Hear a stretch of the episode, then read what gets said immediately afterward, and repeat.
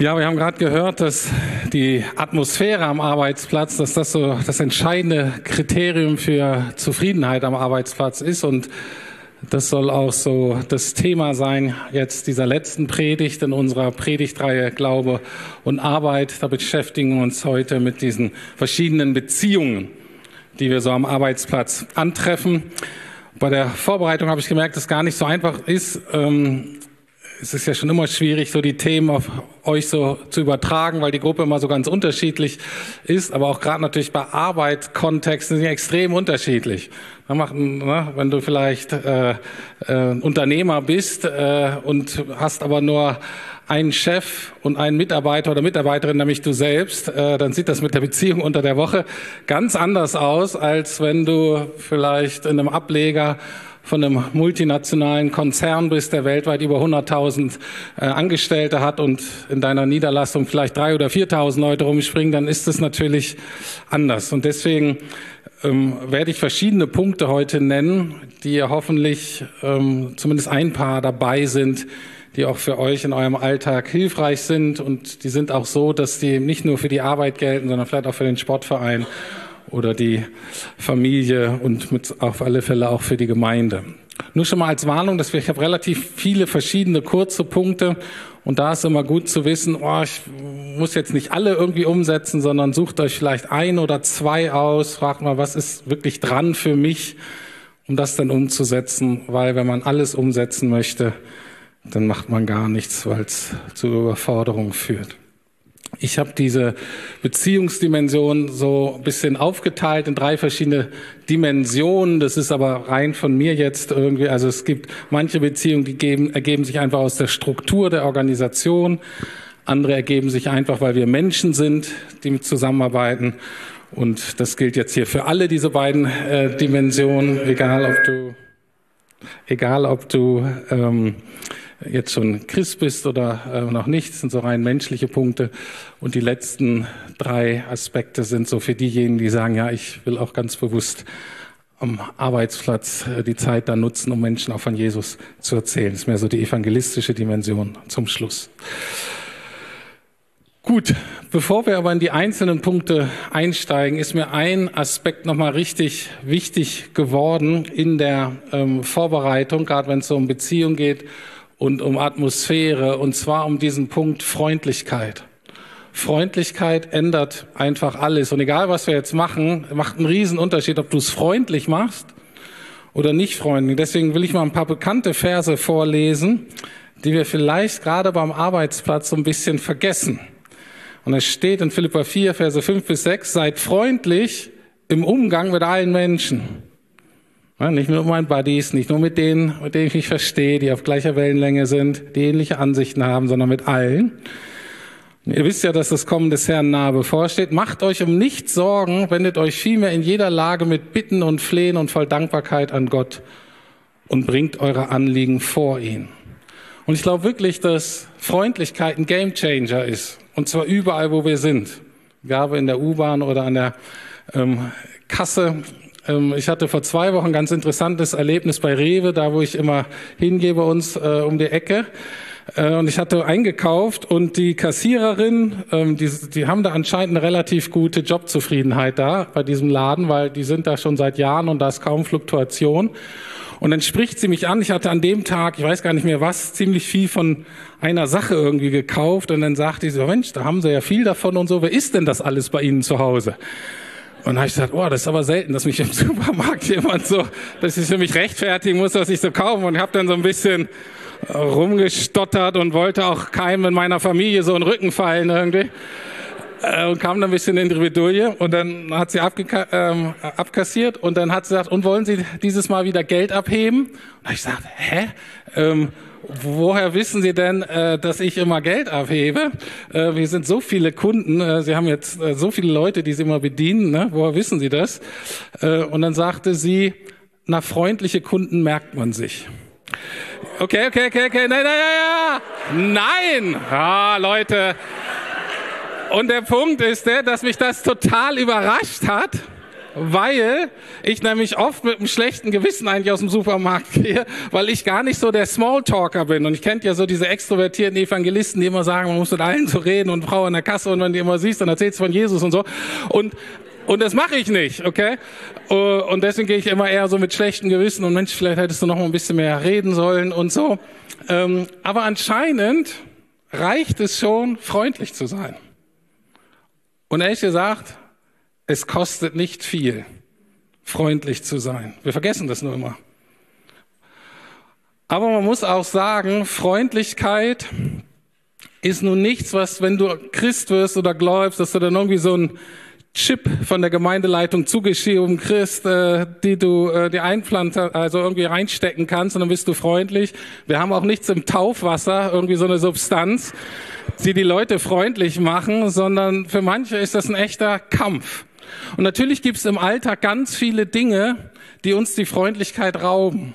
Das ist einfach der Stress, der, der Druck, die Unfreundlichkeit der anderen, aber auch Ängste und Sorgen. Und deswegen ist dieser Vers auch so wichtig. Macht euch um nichts Sorgen. Wendet euch vielmehr in jeder Lage mit Bitten und Flehen und voll Dankbarkeit an Gott. Bringt eure Anliegen vor ihn. Das, das ist unsere eigentliche Aufgabe um zu gucken, na, was nimmt mir eigentlich die Freundlichkeit? Und das sind in der Regel ganz normal Ängste, Sorgen, Stress.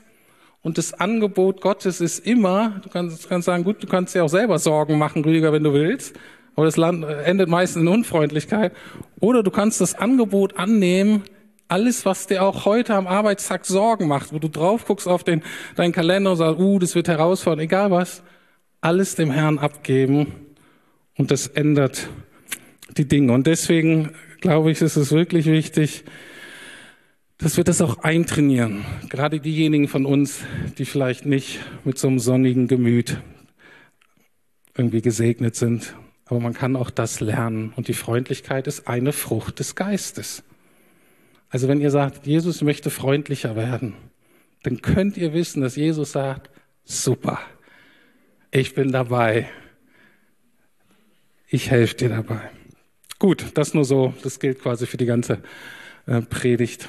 Und wenn ihr das mit nach Hause nehmt und ändert, dann könnt ihr jetzt auch, was weiß ich, irgendein Spiel spielen auf dem Handy. Ähm, organisatorische ähm, Dimension. Ne? Und da gibt's ja die verschiedenen ähm, Aspekte. Und ein Aspekt ist, obwohl wir heute natürlich viel Teamwork haben, obwohl heute in der Arbeitswelt viel von so flachen Hierarchien und so weiter gesprochen wird, es ist dann auch so, dass in vielen Kontexten es gibt noch Chefs ne, und es gibt noch die Vorgesetzten. Ähm, und, ähm, und da ist es einfach gut, dass man auch lernt, sich ohne Murren unterzuordnen.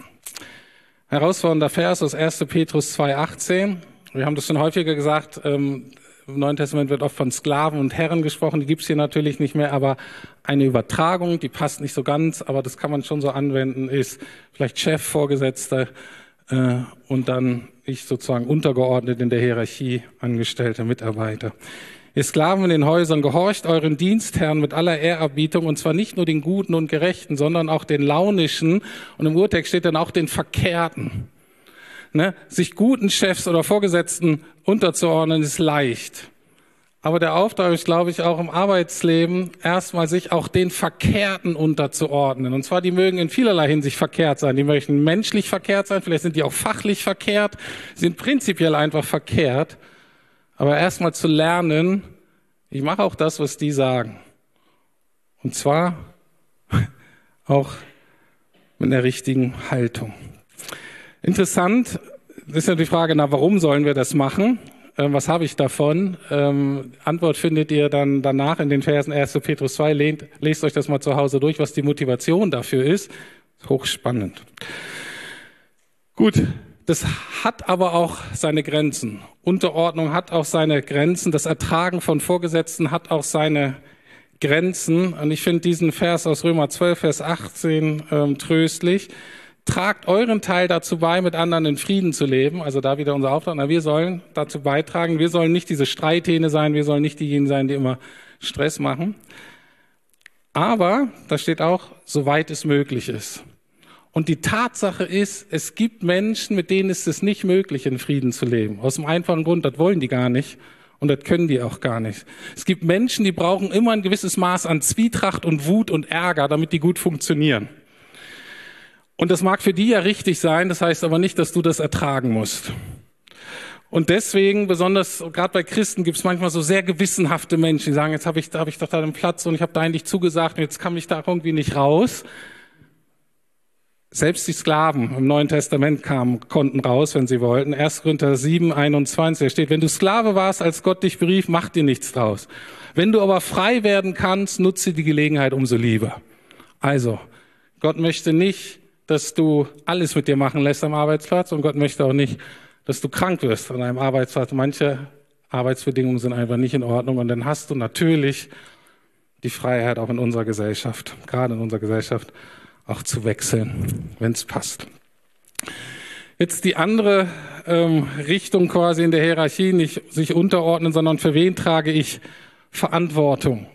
Das ist ein urchristliches, urbiblisches Leitungsprinzip, was nicht nur in der Gemeinde gilt, sondern was auch in allen Gesellschaften, die christlich geprägt sind, gilt oder gegolten hat. Zumindest ist das Prinzip der dienenden Leiterschaft. Das heißt, Konzept war immer, je höher du bist in der Hierarchie, je mehr Verantwortung hast du auch für die Leute, die unter dir sind. Das heißt, oben zu sein ist nicht nur cool, weil du dann viel bestimmen kannst, sondern oben zu sein geht immer einher mit der Verantwortung. Also je höher du steigst, desto mehr Verantwortung hast du für immer mehr Menschen. Oder ganz biblisch ausgedrückt, desto mehr Menschen darfst und sollst du dienen. Wieder aus dem Neuen Testament, Kolosser 4, Vers 1. Ihr Herren behandelt eure Sklaven fair und gerecht. Denkt daran, dass auch ihr einen Herrn im Himmel habt. Und ich finde das so eine ganz einfache äh, Richtlinie. Ich sage, wow, ich soll diejenigen, die irgendwie unter mir in der Hierarchie sind, arbeitsmäßig natürlich nicht menschlich, ähm, in der Struktur, denjenigen, die mir anvertraut wurden, wo ich vielleicht Chef bin, die soll ich so behandeln, wie Jesus mich behandelt. Und es lohnt sich, das so als Maßstab zu nehmen. Nun ist es aber so, dass natürlich im Arbeitsalltag oft ganz viel Stress herrscht und man hat eben nicht den Blick auf seine Mitarbeiter, auf sein Team so sehr, sondern auf die Zahlen, auf die Abschlüsse, auf die nächste Präsentation, auf das Quartalsende und da ist richtig Druck auf den Kessel. Und dann ist es oft das Problem, dass man dann sich nicht genug Zeit nimmt, nicht genug Raum nimmt, nicht genug mehr Energie hat, eben für sein Team, für seine Mitarbeiter. Es ist aber von der Schrift, glaube ich, uns angetragen, sagen, wenn du Verantwortung übernehmen willst und höher aufsteigen willst, dann musst du Raum machen, irgendwie in deiner Woche, dass du guckst, wie geht's eigentlich meinen Leuten. Und das ist so eine ähm, schwierige Sache für mich so in der Umbauzeit, jetzt gerade so im letzten Jahr, wo ich dachte, ich war so beschäftigt mit diesen praktischen Dingen, dass ich leider manchmal nicht genug Zeit, nicht genug Auge, nicht genug Anteilnahme für mein Team hatte. Und es ist, tut mir leid und es ist auch, aber es ist echt nicht gut. Jesus sagt, kümmere dich nicht nur um die Zahlen, nicht nur um das Ergebnis, nicht nur um das Produkt, kümmere dich um deine Leute so ich mich auch immer um dich kümmere. Nächste Frage in jeder Organisation, in jedem, wenn Menschen so zusammenkommen, ist die Frage, von wem will ich hier eigentlich was lernen? Wer ist mein Vorbild? Ne, Paulus hat ein gesundes Selbstwert äh, und gesundes Selbstbild. Er sagt in 1. Korinther 11, Vers 1, nehmt mich zum Vorbild, wie ich Christus zum Vorbild nehme. Könnte ich auch sagen, Leute, nehmt ein Beispiel an mir, ne? so wie ich mir ein Beispiel an Jesus nehme oder ich nehme ein Beispiel an Paulus und so. Ähm, egal, aber es macht Sinn, überall Sinn zu gucken, da ist jemand, da ist eine Frau oder Mann, von der will ich was lernen. Die hat mir was voraus. Und das ist manchmal natürlich nicht unbedingt in deiner Abteilung oder in deinem Bereich. Vielleicht auch in was anderes, äh, läuft irgendwo anders rum. Aber ich glaube, es ist eine richtig gute Frage, die man sich stellen sollte, sagen, wer ist hier eigentlich die Person, von der ich sage, wenn ich nicht natürlich Kontakt mit der habe, die frage ich einfach mal auf dem Essen, auf dem Kaffee, ich habe da was bei dir gesehen und es fasziniert mich und da merke ich, da würde ich gern von dir lernen. Können wir mal quatschen. Und genauso geht es auch wieder in die andere Richtung. Ne? In wen möchtest du dich investieren? Oder so ein bisschen biblischer ausgedrückt, wen willst du jüngern? in wen willst du investieren, damit die sich reproduzieren, dass das, was in dir lebt und du richtig gut kannst, dass das weitergeht. Und das ist ja oft das Problem in Firmen oder auch in Organisationen, dass manche Leute ihr Wissen, ihre Kompetenz eben nicht weitergeben wollen. Die sitzen da drauf. Warum? Weil sie wissen, dadurch sind sie unverzichtbar in der Organisation. Die sichern sich dadurch quasi ihren Platz. Und sage ich, naja, solange ich derjenige nur bin oder diejenige, die das hier kann, können die mich ja nicht feuern, habe ich hier einen ganz besonderen Platz. Und dieses ganze Prinzip der Jüngerschaft, was Jesus uns ähm, aufträgt und wie er selbst gele äh, gelernt hat, ist, ist der Punkt, du hast deinen Platz sicher bei Jesus. Und deswegen musst du keine Angst haben, um alle anderen Käm äh, Plätze in deinem Leben zu kämpfen. Gib weiter, was in dir ist, damit sich das multipliziert. Und der klassische Vers dafür ist 2 Timotheus 2,2. Was du von mir gehört hast, das sollst du auch weitergeben an Menschen, die vertrauenswürdig und fähig sind, andere zu lehren. Und diese Logik der Jüngerschaft bezieht sich eben nicht nur auf Gemeinde, sondern bezieht sich aufs ganze Leben. Und wir Deutschen sollten das eigentlich kapiert haben, weil das ist genau der Hintergrund der deutschen Erfolgsgeschichte im Bereich Handwerk und Ingenieurskunst und so weiter. Gibt andere Kulturen, ne, die sind auch, können andere Dinge total gut, sind manchen Dingen auch weiterentwickelt, aber die kriegen es nicht hin, vernünftiges Auto zu bauen oder Fenster, die schließen oder ein Wasserhahn, der nicht nach zwei Jahren wackelt. Und deswegen werbe ich nochmal für dieses, ähm, für dieses System, weil es urbiblisch ist. Ist diese ganz strategische Kombination aus Theorie und Praxis eingebettet in eine Beziehung. Ähm, und jemand hat es mal so zusammengefasst äh, und ich ähm, finde es auch schade, dass ich gerade in den letzten Jahren nicht genug Zeit hatte, um genau das zu leben. Weil ich glaube, das ist wichtig, auch für alle, die hier Leitung übernehmen, sich daran zu orientieren. Jemand hat es mal so schön zusammengefasst. Es läuft denn so. In der ersten Stufe, ich mache es, du schaust zu und wir reden drüber. In der zweiten Phase ist so, dann mache ich, also ich ist die Person, die das äh, sozusagen dann gut kann. Ich mache es zwar noch und diesmal hilfst du mir schon dabei und danach quatschen wir wieder drüber. Wir werten es aus. In der dritten Phase ändert sich das schon und das ist so, dann machst du das aber natürlich helfe ich dir noch dabei, weil du ein bisschen unsicher bist und dann quatschen wir wieder drüber, was du hier gelernt hast. In der vierten Phase ist so, du machst es weiterhin, ich schaue nur noch zu, ein bisschen zu gucken, dass es nicht so ganz daneben geht, wir quatschen noch mal drüber, damit es ganz sicher ist. Und dann fängt die Reproduktionsphase an und dann, dann, dann machst du es nämlich jetzt und lädst dir jemand anders ein, der dir erstmal schon mal dabei zuguckt und dann quatscht ihr. Okay? Und so reproduziert sich das und ähm, alle Gemeinden, die quasi gerade ähm, gesund wachsen weltweit, machen das nach diesem Prinzip.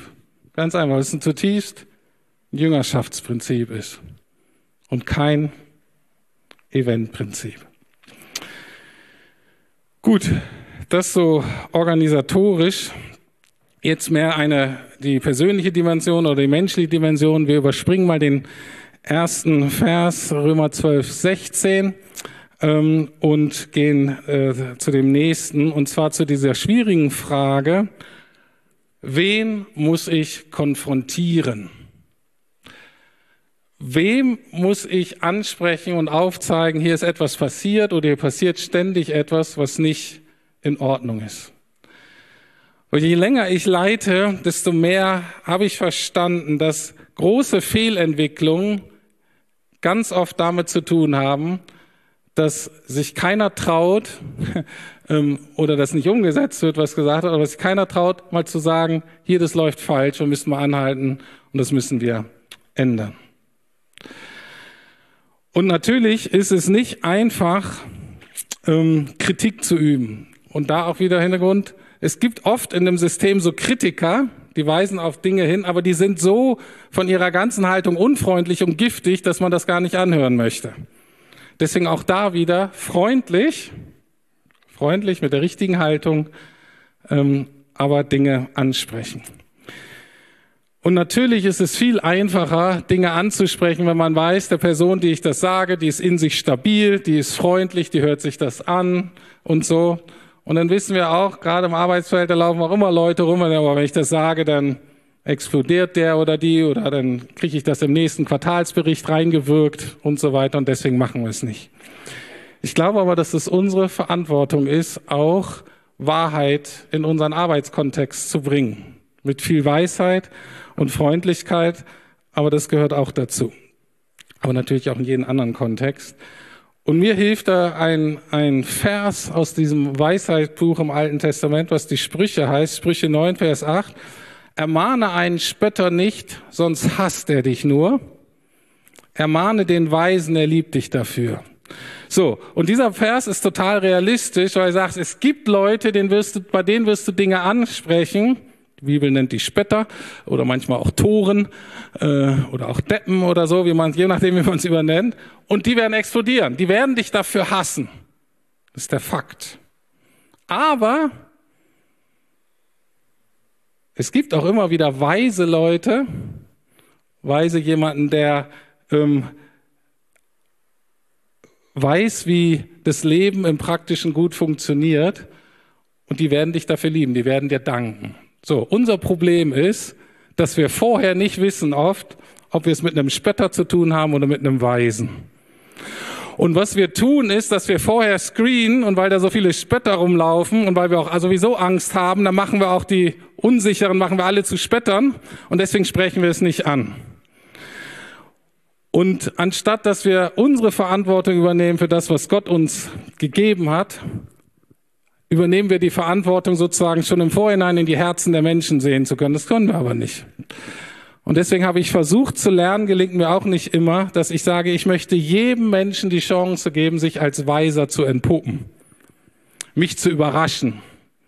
Selbst wenn ich denke, uh, das könnte schwierig werden. Und in meiner Erfahrung ist es so, selbst wenn Leute erstmal explodieren und damit nicht so gut mit Kritik umgehen können, heißt das nicht, dass es nicht doch bei denen gelandet ist und dass sie dann doch im Nachhinein Dinge sich verändern. Dazu brauchen wir Mut und dazu brauchen wir Demut und Leitung des Heiligen Geistes. Und ich glaube, es ist eine ganz wichtige Aufgabe, gerade auch am Arbeitsplatz, aber in jeder Organisation. Dann die nächste typisch menschliche Dimension ist die der Vergebung. Und mich wundert das ehrlich gesagt, wie naiv wir sind und wie wir denken, wie unantastbar wir sind und dass wir alle nicht auf dem Schirm haben, dass wir viel häufiger verletzt werden, als uns das eigentlich lieb ist. Und dass wir viel öfter vergeben müssen, als wir auch ehrlich uns selbst gegenüber sind. Und dieses, ähm, der Auftrag zur Vergebung, der ist als Nachfolger Jesu nicht optional. Es gibt viele Texte, die uns dazu auffordern. Ne, wir beten das auch immer am Vater unser, ne, vergib uns unsere Schuld, wie wir anderen Schuld vergeben. Ne, das ist eine enge Verbindung. Ähm, wir überspringen mal den Vers. Ich glaube, das ist klar, der Auftrag ist klar. Und jetzt die Frage, naja, Rüdi, übertreibst du nicht? Ist ja wirklich so, dass die Leute mich wirklich verletzen. Ähm, ich ärgere mich vielleicht ein bisschen. Ich gebe dir mal einen Tipp, wie du auf Menschen reagierst. Äh, und dann könnte es meine Vermutung, dass das Thema Vergebung du auf alle Fälle mit beachten solltest. Erste Frage ist, wem gehst du aus dem Weg? Ähm, ne, wer steht an der Kaffeemaschine oder an der Mittagspause und denkst dann, uh, ich gehe mal eine Viertelstunde später. Na, wem gehst du aus dem Weg? Und das ist in der Regel etwas, was geklärt werden muss. Anderes natürlich sehr offensichtlich. Ne? Bei welcher Person, wenn du nur an die denkst oder die einfach in den Raum kommt oder so, ne? bei wem geht dir eigentlich so das Messer in der Tasche auf? Bei wem steigt dir der Blutdruck? Ähm, oder aber auch ein ganz einfacher, äh, ganz einfache äh, Faustregel ist, über wen redest du schlecht? Über wen redest du schlecht? Ähm, vielleicht auch nur im kleinen Kreis, vielleicht auch nur in Gedanken. Aber über wen redest du schlecht? Und da ist in der Regel etwas, das ist eine Verletzung, das ist ein Ärger. Und das Thema Vergebung ist da relevant. Und natürlich ist es genauso auch wieder in die andere Richtung. Ähm, nicht nur wem muss ich vergeben, sondern auch wen muss ich um Vergebung bitten. Wem habe ich mich gegenüber falsch verhalten? Wo habe ich mal wieder meinen Mund nicht halten können und ich ah, genau weiß, Okay, Rüdi, hättest dir sparen können. Auf wessen Kosten hast du wieder einen Witz gemacht? Und auch da ist, um Vergebung zu bitten, ist ein total mutiger Schritt. Gerade in dem Kontext, wo man das sonst gar nicht auf dem Schirm hat, aber selbst so im gemeindlichen Kontext ist es ein mutiger Schritt, weil in der Regel gibt es erstmal zwei Reaktionen darauf. Ähm, aber auch da, ähm, ich sagte gleich die zwei Reaktionen, aber schon mal zu sagen, es lohnt sich, selbst wenn die Reaktionen kommen, es lohnt sich, dieses Angebot zu machen, weil es verändert etwas. Es verändert etwas in der geistlichen Welt, es verändert was in der Atmosphäre, es verändert was in der Person, selbst wenn sie nicht konkret in der Lage ist, gut darauf zu antworten. Also stellt euch vor, ich gehe zum Kollegen oder Kollegen und sage, hey, tut mir leid, letzten Dienstag, ähm, als wir geredet haben, habe ich das und das gesagt und mir ist jetzt echt aufgefallen, das war nicht okay, es war verletzend, ähm, es tut mir echt leid, ich wollte mich bei dir entschuldigen oder man kann auch noch positiver sagen, ich würde dich gerne um Vergebung bitten. Ähm, so, wie ist da in der Regel die Reaktion darauf? Ganz viele reagieren so, dass sie sich gar nicht so drauf einlassen wollen, sagen, ah, ist kein Problem, habe ich schon vergessen, ist nicht, ist nicht so schlimm. Ähm, und in der Regel ist das nicht, weil es nicht schlimm war, sondern in der Regel ist es so, weil die auch keine Lust haben, sich so mit diesen, ihren persönlichen Verletzungen zu beschäftigen und deswegen blocken die das so ab. Und das kann man kulturell, sozial kompetent so abblocken. Das Problem ist nur, dass man sich dabei ziemlich blöd fühlt. Man steht denn da und denkt, oh, für die ist das kein Problem. Ich dachte, es wäre ein Problem. Bin ich jetzt hier das christliche Sensibelchen, was ja aus jeder Mücke einen Elefanten macht und dann stehst du dumm da. Äh, fühlt sich nicht gut an. Dennoch der richtige Schritt gewesen und es macht eine Veränderung. Und natürlich gibt's vielleicht nicht ganz so oft in unserem kulturellen Kontext, aber gibt es auch die Situation, wo die Person das nicht verdrängt hat, sondern seit die Verletzung da ist, hat so richtig gegärt und gebrodelt und so weiter. Und mit deiner Frage stichst du es nur an und das fliegt dir einfach um die Ohren und zu sagen, ja, ist ja auch Zeit, dass du es mal ansprichst und so. Und jetzt denkst du wirklich, du kannst mir das einfach so sagen und äh, entschuldigst dich und du jetzt denkst, jetzt ist alles in Ordnung. Ne? Von wegen. Ich sagte mal, was alles angerichtet hat. Und dann der ganze Zorneimer und Ärgereimer auf dich ausgeschüttet. Nicht schön. Ähm, aber lasst euch davon nicht entmutigen. Bleibt da dran. Manche reagieren dann so, ähm, das Angebot steht weiterhin. Ne, wenn die sich dann beruhigen und so, dann kann man vielleicht auch in der nächsten Woche dann sagen, ja Mensch, stimmt und dann entschuldigen sie sich vielleicht, dass sie überreagiert haben und dann kann man doch drüber reden. Also Mut, da dran zu bleiben, Mut, das Richtige von Jesus her zu tun und uns nicht immer von den Reaktionen der anderen so verunsichern zu lassen. Lass uns dranbleiben an dem, was Jesus uns aufgetragen hat. Gut, das ist so die rein menschliche ähm, Dimension. Immer wo wir als Menschen uns nahe kommen, da werden wir uns auch verletzen. Äh, und da ist die Dimension der Vergebung einfach nötig. Äh, und dann jetzt der dritte Aspekt, so ähm, die evangelistische Dimension. Für wen will ich hier in meinem Umfeld, Arbeitsumfeld oder ähm, sonstige ehrenamtliche Umfeld, vielleicht Sport, wo auch immer, für wen will ich hier regelmäßig beten? Na, zum Beispiel in meinem Arbeitsumfeld, sind alle, ist die Bekehrungsrate ziemlich hoch. Äh, das heißt, äh, für mich ist das in eher in anderen Kontexten auch wichtig. Also diese evangelistische Dimension, natürlich ist das Beten insgesamt gut.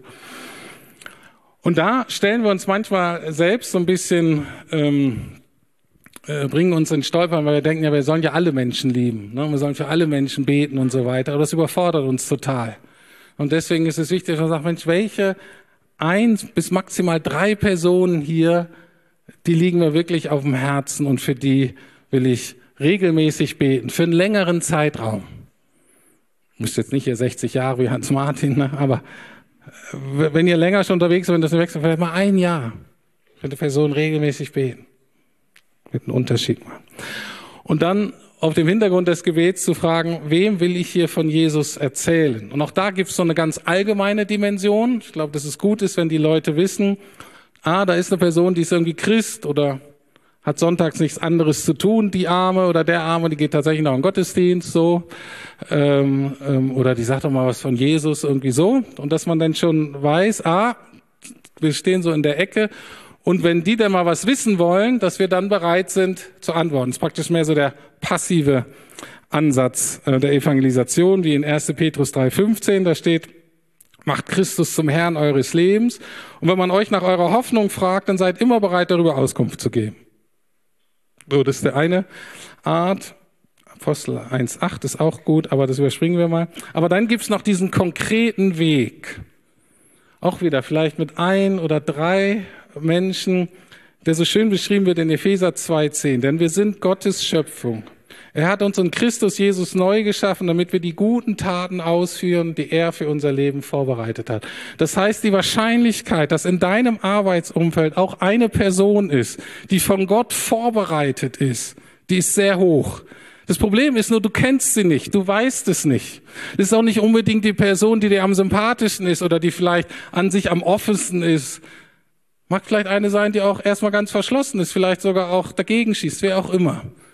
Aber dass wir ähm, diese Gewissheit haben, das sind Menschen, Gott hat die vorbereitet. Und dass wir dafür beten und uns leiten lassen, weil dann, wenn dann nämlich dein Wort, dein einfaches Zeugnis, auch vielleicht dein Gestottere von Jesus, wenn Gott die Menschen vorbereitet hat, dann fällt das auf vorbereiteten Boden und wird Frucht bringen. Also von daher auch da offen sein, zu gucken, Herr, wer könnte das sein? Und dann, ähm, das ist vielleicht ein bisschen jetzt ein steiler Abschluss, ähm, aber ich habe gedacht, äh, weil es im Neuen Testament eine Dimension ist, äh, gebe ich das euch auch mal mit. Ähm, mit wem könnte ich am Arbeitsplatz eine Gemeinde gründen? Ähm, ist vielleicht ein bisschen komischer Gedanke, aber ähm, jetzt in Zeiten, ne, wo jetzt nicht nur die Landeskirche ja so am Bröckeln ist, sondern auch sonst traditionelle, auch freikirchliche traditionelle Gemeindekonzepte nicht mehr so ganz funktionieren, wir sind hier vielleicht noch so eine, so eine Ausnahme, ähm, hat Gott natürlich auch neue Wege, um Gemeinden zu gründen. Ähm, und da sind wir auch wieder im, Alten Test, äh, im Neuen Testament, wo das alles so angefangen hat. Ähm, und ich lese euch mal einen Vers vor, wo wir merken, wo eine Gemeinde entstanden ist. Philippa 4, 22 geht so um Briefabschluss, ne, Grüße und so. Und auch alle anderen Gläubigen hier senden eure Grüße, besonders die, die im kaiserlichen Palast arbeiten. Und die Ausleger sind fest davon überzeugt, dass es eine Gemeinde im kaiserlichen Palast gegeben hat. Macht ja auch total Sinn. Der Paulus war da ja länger, der hat dann erzählt. Und im kaiserlichen Palast waren wahrscheinlich hundert, vielleicht tausende angestellte Sklave, was weiß ich, Diener unterschiedlichen Ranges. Und die haben da fast 24-7 gelebt. Und dann ist natürlich klar, dass die sagen, naja, wer sind denn meine Leute, von denen ich erzähle? Und dann haben die angefangen, im kaiserlichen Palast eine Gemeinde zu gründen. Und auch das geschieht heutzutage. Vielleicht ähm, gibt ja so ähm, so manche Konzerne, ne, die, die haben ja manchmal ganze Stadtteile und ich sehe das einerseits auch kritisch, weil du kannst dann dein ganzes Leben praktisch in der Firma verbringen, äh, ne, weil die haben dann nicht nur für deinen Arbeitsjob, sondern äh, die haben eine Kita und wenn dein Kind Probleme in der Schule hat, vielleicht noch eine Sonderschulbetreuung, ähm, hat Sporteinrichtung, hat tolle Restaurants, hat ein Schwimmbad kannst dein ganzes Leben in der Firma verbringen. Und ähm, das ist einerseits natürlich problematisch, aber natürlich andererseits das Evangelium, wenn du da so berufen bist, zu sagen, hey, ist ja cool, verbringen alle so viel Zeit hier äh, und ich habe die alle hier von meiner Flinte. Äh, und ähm, ja, lass uns doch anfangen, vielleicht mal ein paar Leute, vielleicht eine Gebetsgruppe erstmal äh, zu gründen, vielleicht irgendein Angebot, ähm, was Leute interessieren könnte in Bezug auf die Arbeit, vielleicht eine Bibelgruppe und vielleicht entsteht dann eine kleine Zellgemeinde irgendwo in einer Firma. Das würde ich total cool finden. Und äh, wir haben ja Gemeindegründung auf dem Herzen, auf dem Zettel. Und ich würde es cool finden, auch mal so eine zu begleiten. Gut, soweit. Ich habe es gesagt, viele verschiedene Punkte. Ähm, ich komme jetzt äh, Schluss, habe noch einen Bibelvers ähm, dann für euch, der das so zusammenfasst, auch diese ganze Serie. Aber ich möchte euch noch mal kurz, bevor ich bete, noch mal so ein, zwei, zwei Minuten euch geben, zu sagen, okay, was waren jetzt hier die ein, zwei Punkte, wo ich sage, okay, ja, die sind, die sind für mich dran. Das könnte mein Alltag und meinen Arbeitsalltag wirklich ähm, verändern, dann ähm, nehmt den mit, haltet das fest, ähm, bleibt da dran, redet vielleicht auch in den Kleingruppen drüber und sagt, Mensch, wie kann ich das jetzt umsetzen in meinem Alltag? Ach, ich wollte den Bibelvers noch lesen, fällt mir gerade auf. Da fehlt ja noch was. Also, bevor ich hier selber rede, lassen wir erstmal Wort Gottes reden. Kolosser 3, 17 und 23. Und alles, was ihr tut, in Worten oder in Werken, das tut alles im Namen des Herrn Jesus und sagt Gott dem Vater Dank durch ihn. Was ihr auch tut, arbeitet von Herzen für den Herrn. Lieber Herr, wir danken dir, dass du uns aus der Sklaverei befreit hast und ähm, wir gehören zu deinem befreiten Volk. Und auch die Arbeit, Herr, es kann so viel Knechtschaft bedeuten. Wir sind oft so gefangen, Herr, in unserem eigenen Ehrgeiz. Ähm, wir wollen uns selber einen Namen machen. Und, ähm, und das kostet uns so viel Energie und so viel Kraft und so viel Ängste. Herr, wir bitten dich um Vergebung, wo wir gearbeitet haben, was weiß ich, für unseren Wohlstand, fürs Geld, für unseren sozialen Status, für die Anerkennung von anderen. Und selbst wenn es diese Dimension hat, auch für die Familie, natürlich ist auch was Richtiges dabei. Aber Herr, im Endeffekt hast du uns befreit von all den falschen Auftraggebern, von all den Antreibern in unserem Leben und auch beim Thema Arbeit, Herr, dürfen wir erkennen, dürfen wir die Freiheit erfahren, auch da, gerade auch da. Im Endeffekt arbeiten wir von dir her und zu dir hin. Herr, wir arbeiten für dich. Vollumfänglich, was das bedeutet. Und wir arbeiten auch, Herr Jesus, durch dich und in deiner Kraft und nicht mehr aus uns selbst heraus, Herr. Und dafür loben wir dich, Dafür preisen wir dich für diese Freiheit der Kinder Gottes und ich bete, ja, besonders für die jetzt, die echt geknechtet werden, aus welchen Gründen auch immer, durch die Arbeit, diese Freiheit neu zu erleben. Vielleicht auch eine ganz neue Art von Produktivität, von Frucht. Herr, wir sind Lernende, gemeinsam unterwegs. Aber in dir und durch dich und zu dir hin. Habt du Dank dafür. Amen.